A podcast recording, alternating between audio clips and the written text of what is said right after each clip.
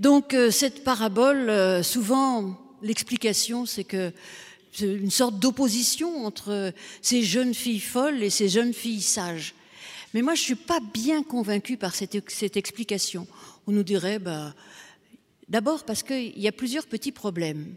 Parce que la chute, presque la morale de l'histoire, c'est alors veiller. Veiller pour euh, être prêt quand il y aura l'époux. Mais le problème, si vous avez bien écouté la parabole, c'est que tout le monde dort. Les dix jeunes filles ou les dix vierges, suivant la traduction, dorment. Donc finalement, aucune n'a veillé. Donc euh, est-ce qu'il faut vraiment sauver les cinq sages? Et les cinq sages, alors oui, c'est bien. C'est vraiment bien de prévoir et de savoir qu'on risque de manquer et qu'il faut faire un peu de provision d'huile. Ben, en ce moment, c'est plutôt du gaz, mais enfin bon, euh, de l'huile aussi d'ailleurs. Mais bon, en tout cas, euh, comme quoi les problèmes existaient déjà à l'époque de Jésus. Et donc les cinq qu'on gardait de l'huile, bon, bien sûr, elles sont prévoyantes, ça, on peut reconnaître et les féliciter pour ça. Mais quand même, elles sont pas très compatissantes, elles envoient balader les autres. Peut-être que si elles avaient partagé, elles en auraient eu assez tout ensemble pour accueillir l'époux. Et puis donc, euh, moi, ça me pose un problème de donner en exemple des femmes qui sont même pas capables de partager. Parce que l'évangile, c'est aussi ça, c'est le partage. Donc, euh, même quand on est sage, d'après ce qui est dit, euh, eh bien, on n'est pas dans la droite ligne de ce qu'il faut faire. Alors on continue la question qu'est-ce qu'être sage, qu'est-ce qu'être fou? Bien d'autres textes, heureusement, dans la Bible nous interpellent là-dessus. Mais j'aimerais terminer sur deux choses aussi importantes. Parce que comment commence, je dis comment ça finissait, mais comment commence notre parabole? Le royaume de Dieu est semblable. Il est semblable à quoi? À dix jeunes filles. Il n'est pas semblable aux cinq qui sont sages. Non, eh bien, le royaume de Dieu, c'est tout cet ensemble avec les sages, les moins sages, les folles, les prévoyantes, les non prévoyantes. Le royaume de Dieu, c'est tout ça. Et on est tous accueillis dans le royaume de Dieu. Et ça, c'est une bonne nouvelle. Et puis, je m'interroge, avait-elle besoin de lumière? Parce que dans la tradition, on dit que l'époux, c'est le Christ. Et le Christ, il est la lumière. Alors peut-être que finalement, aucune n'avait besoin de lumière. Alors je reste quand même euh, bien embêtée pour l'explication de cette parabole. Qu'est-ce que la folie? Qu'est-ce que la sagesse? Mais Louis, tu as peut-être des idées là-dessus. Oui, j'ai des idées, mais surtout j'ai des idées un peu simples. Parce que euh, tout ça me semble un peu compliqué, ton histoire de sage folle, tout est mélangé, tout le. Moi, je suis pour la sagesse. Voilà. Je suis pour la sagesse et le texte me semble clair. Euh, les, sages, elles sont accueillies dans le banquet avec euh, le Christ et les autres, on les fout dehors en disant je ne vous connais pas. Donc euh, pour moi, c'est clair. Je dis qu'il faut être sage pour entrer dans le royaume de Dieu. Alors que veut dire être sage? Eh bien, on le voit là dans cette parabole. Ça veut dire être prévoyant, c'est-à-dire réfléchir, penser un peu à l'avenir, essayer de se demander où nous mène notre vie et ne pas vivre au jour le jour comme, comme un animal. Et ça, on le trouve dans, plein d'autres passages. Tu as prêché, il y a, je crois que peut-être la semaine dernière, sur euh, l'intendant infidèle, c'est ça? Et euh, l'intendant, il est voleur, il est gredin et tout ça. Et le maître dit, lui, il est au moins, il a une qualité, c'est qu'il a été intelligent ou sage, c'est le même mot, phronimos, c'est-à-dire il a été prévoyant, parce qu'il s'est dit, bon ok, ma vie c'est peut-être un sac de nœuds, mais ça me mène où? Et je crois que ça c'est quand même la première des qualités de ne pas vivre au jour le jour euh, comme une bête, euh, sans, se poser euh, la question, mais d'essayer de savoir où est-ce que ça me mène. Et finalement, ma vie, elle, elle conduit vers où et vers quoi ça mène. C'est la même chose d'ailleurs sur la, la maison sur le roc, euh, vous savez, où on dit qu'il faut euh, le, fou, le sage, il construit sa maison sur le roc en écoutant la parole de Dieu et il fait quelque chose qui dure. C'est-à-dire que c'est important d'avoir dans la vie, d'avoir un projet, d'avoir une conviction, de savoir où on veut aller, ce que l'on veut faire. Je ne parle pas de votre métier, hein, pour vous les jeunes, vous savez, je, vais vous mettre à l'aise tout de suite, votre métier, vous le ferez pendant 20 ou 30 ans et vous, êtes appelé à vivre sans. Donc euh, le plus important, ce n'est pas forcément son métier, le plus important, c'est dans sa vie personnelle, comment on vit avec les autres, avec soi, dans son métier, ailleurs et partout. Et finalement, ma vie, quel est mon but, euh, vers où je veux aller et comment je veux et vers quoi ça me mène, ça c'est la vraie question.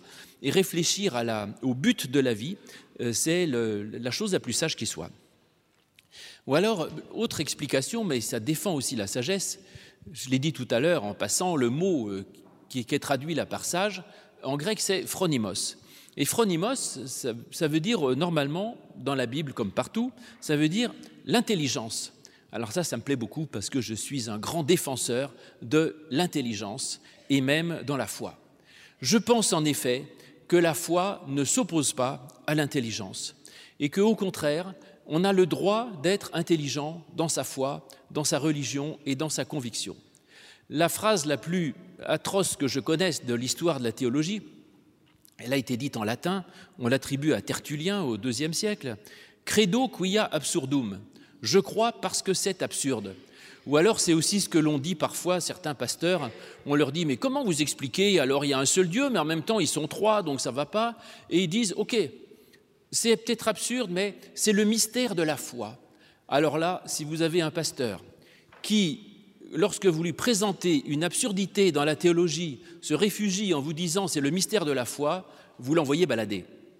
Parce que le mystère de la foi, c'est pas du tout de nous inviter à croire des choses totalement absurdes, qui soient contre la raison, contre l'intelligence. Le chrétien n'est pas invité à être un idiot qui croit des choses justement parce que c'est tout à fait idiot et donc voilà, la foi, ce serait de croire aux choses absurdes. Non. Là-dessus, je suis plutôt un adepte de saint Augustin, encore du latin, pardon. Credo ut intelligam. Je crois pour comprendre. Voilà. Et donc je suis un, défenseur de la, foi qui essaye de comprendre et qui sait très bien de réfléchir.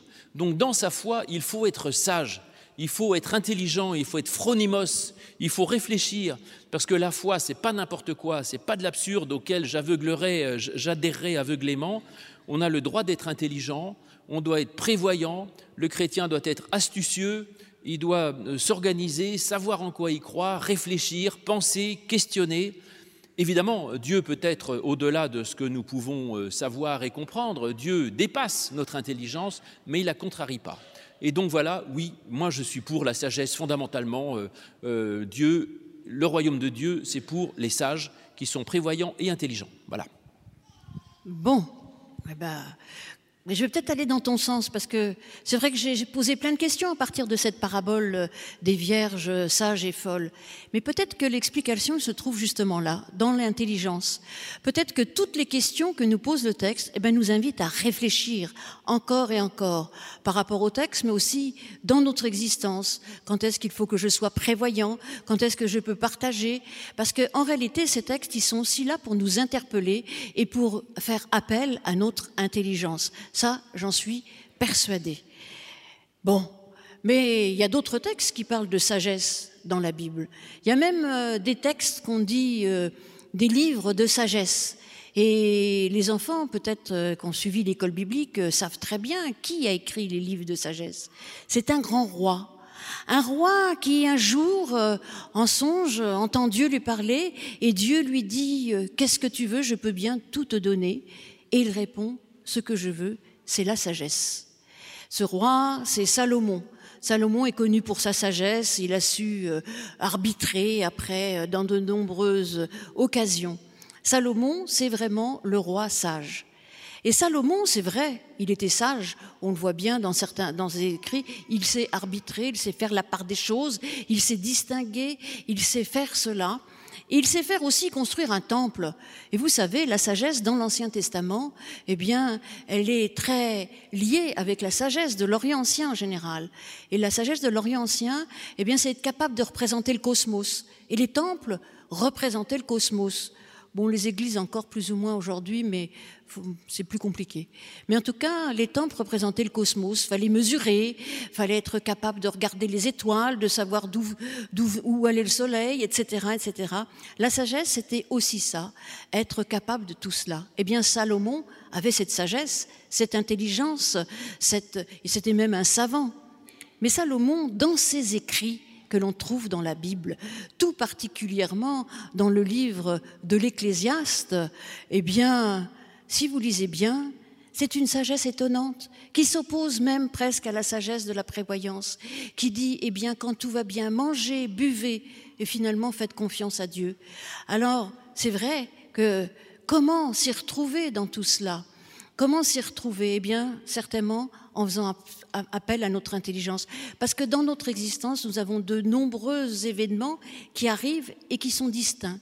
Eh bien, suivant les événements qui arrivent, la sagesse, c'est de ne pas répéter systématiquement la, même chose, la même complainte, les mêmes gestes, les mêmes attitudes. L'intelligence, c'est aussi ça. La sagesse, c'est aussi ça. Être capable de s'adapter, être capable de faire face, eh bien, à la vie.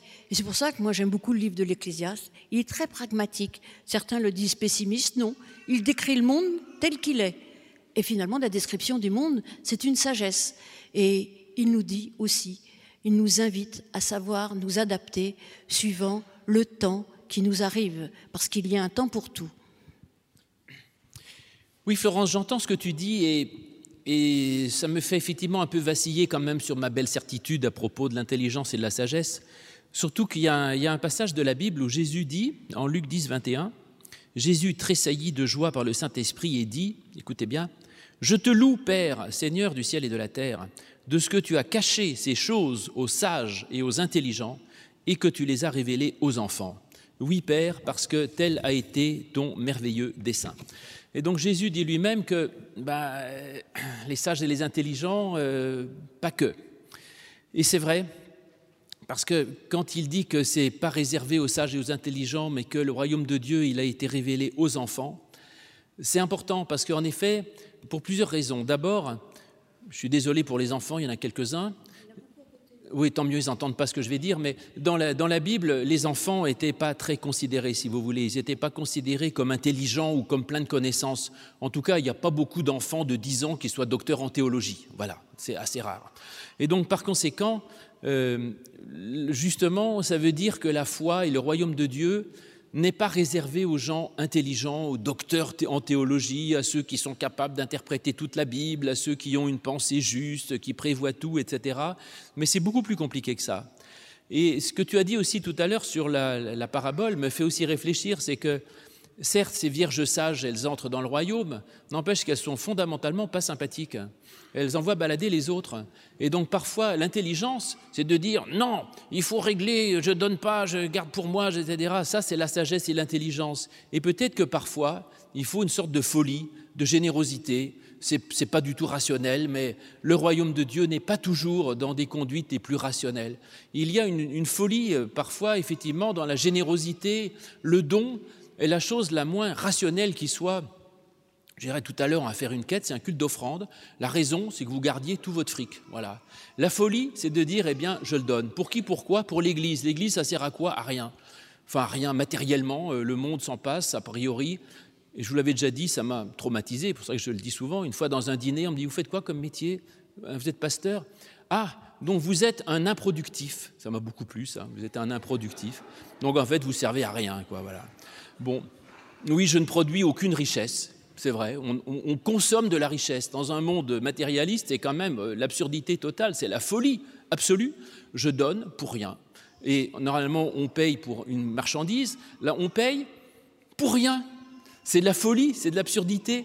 Mais le royaume de Dieu, il est justement un peu comme cette folie et comme ces enfants alors, les qualités des enfants, euh, après en avoir dit du mal, je vais en dire plein de bien. Vous avez tous des idées.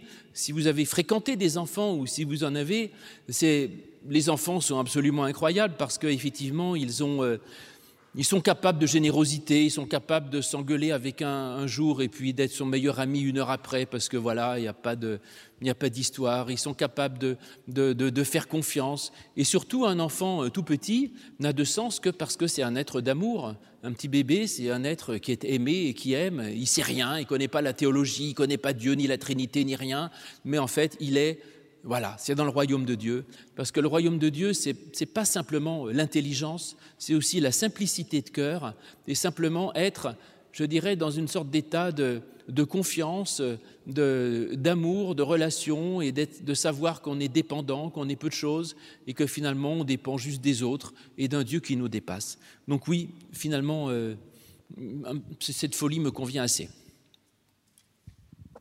Oui, et d'ailleurs l'évangile c'est un peu ça parce que, bon certes, il y, a des, il, y a, un tas de passages qui nous invitent à, à, nous invitent à être sages, prévoyants, qui nous invitent aussi à être généreux et tout, mais il y a toujours des renversements. Les enfants, par exemple, eh ben, c'est un renversement total, puisqu'à l'époque, les enfants n'avaient on n'avait aucune considération pour eux. Et Jésus dit, le royaume de cieux, c'est pour ceux qui sont comme des enfants. Donc, euh, c'est même accueillir le royaume des cieux, c'est être capable d'accueillir un enfant. Il y a toute cette réflexion autour des enfants. Et puis l'apôtre Paul, qui est déjà plus compliqué à comprendre, dans, au début de sa première lettre aux Corinthiens, eh bien, il a un long discours sur la folie de la croix.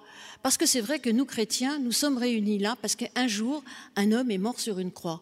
Et il le dit lui-même, il dit que c'était un scandale pour les Juifs, c'était une occasion de chute, et une folie pour les Grecs. Et c'est vrai qu'en réalité, si on s'arrête à la croix et si on ne va pas au-delà de la croix, eh bien, ça reste assez scandaleux et assez fou. Et je pourrais même aller plus loin parce qu'on parle de l'incarnation, mais finalement, Dieu, dès le départ, a fait conscience à l'être humain ben, il faut être un peu fou pour faire confiance à l'être humain. Parce qu'il y a des belles choses dans l'être humain, mais il y a aussi des choses moins bien.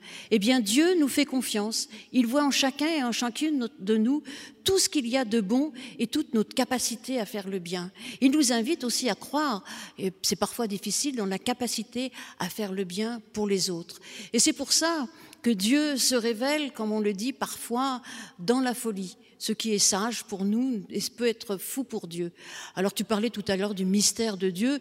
J'aime pas du tout non plus cette réponse du mystère de Dieu. Mais quand même, il y a des choses qui nous échappent. Eh bien, on est invité à chercher encore et encore et pas à dire oh c'est mystérieux, c'est comme ça. Non, cherchons. Nous sommes invités à être, comme dit saint Augustin, des mendiants de Dieu. Nous sommes invités à chercher encore et encore. Et puis il y a dans, cette, euh, dans ce verset de, Paul, il parle de la folie, mais aussi de la faiblesse. Eh bien oui, il y a des renversements de certaines valeurs dans l'Évangile. Et les béatitudes en sont vraiment euh, la manière la plus belle qu'il soit de le dire. Heureux ceux qui pleurent car ils seront consolés. Oh, ça ne nous invite pas à être malheureux, mais ça nous dit que malgré tout et contre tout, nous pouvons faire confiance et nous appuyer sur Dieu. Heureux les artisans de paix, car euh, et le royaume des cieux est à eux. Eh bien oui, faire la paix, ça paraît parfois compliqué, très compliqué, et par, voire même dangereux. Eh bien Dieu nous invite à faire la paix, à aimer les autres, et non pas à être toujours euh, rentranchés finalement comme ces vierges qui ne sont même pas capables de partager. Moi, je les trouve vraiment, j'ai du mal à les sauver, hein, moi. Mais bon, Dieu les sauve, alors c'est le principal, mais j'ai du mal à les sauver. Eh bien oui, nous pouvons parfois trouver notre force dans la faiblesse. Et ça, ça peut paraître une folie, mais aux yeux de Dieu, devant Dieu, c'est une grande sagesse. Et devant Dieu, de toute façon, nous avons cette certitude qu'il nous aime encore et encore. Et ça, c'est vraiment quelque chose de formidable. Amen.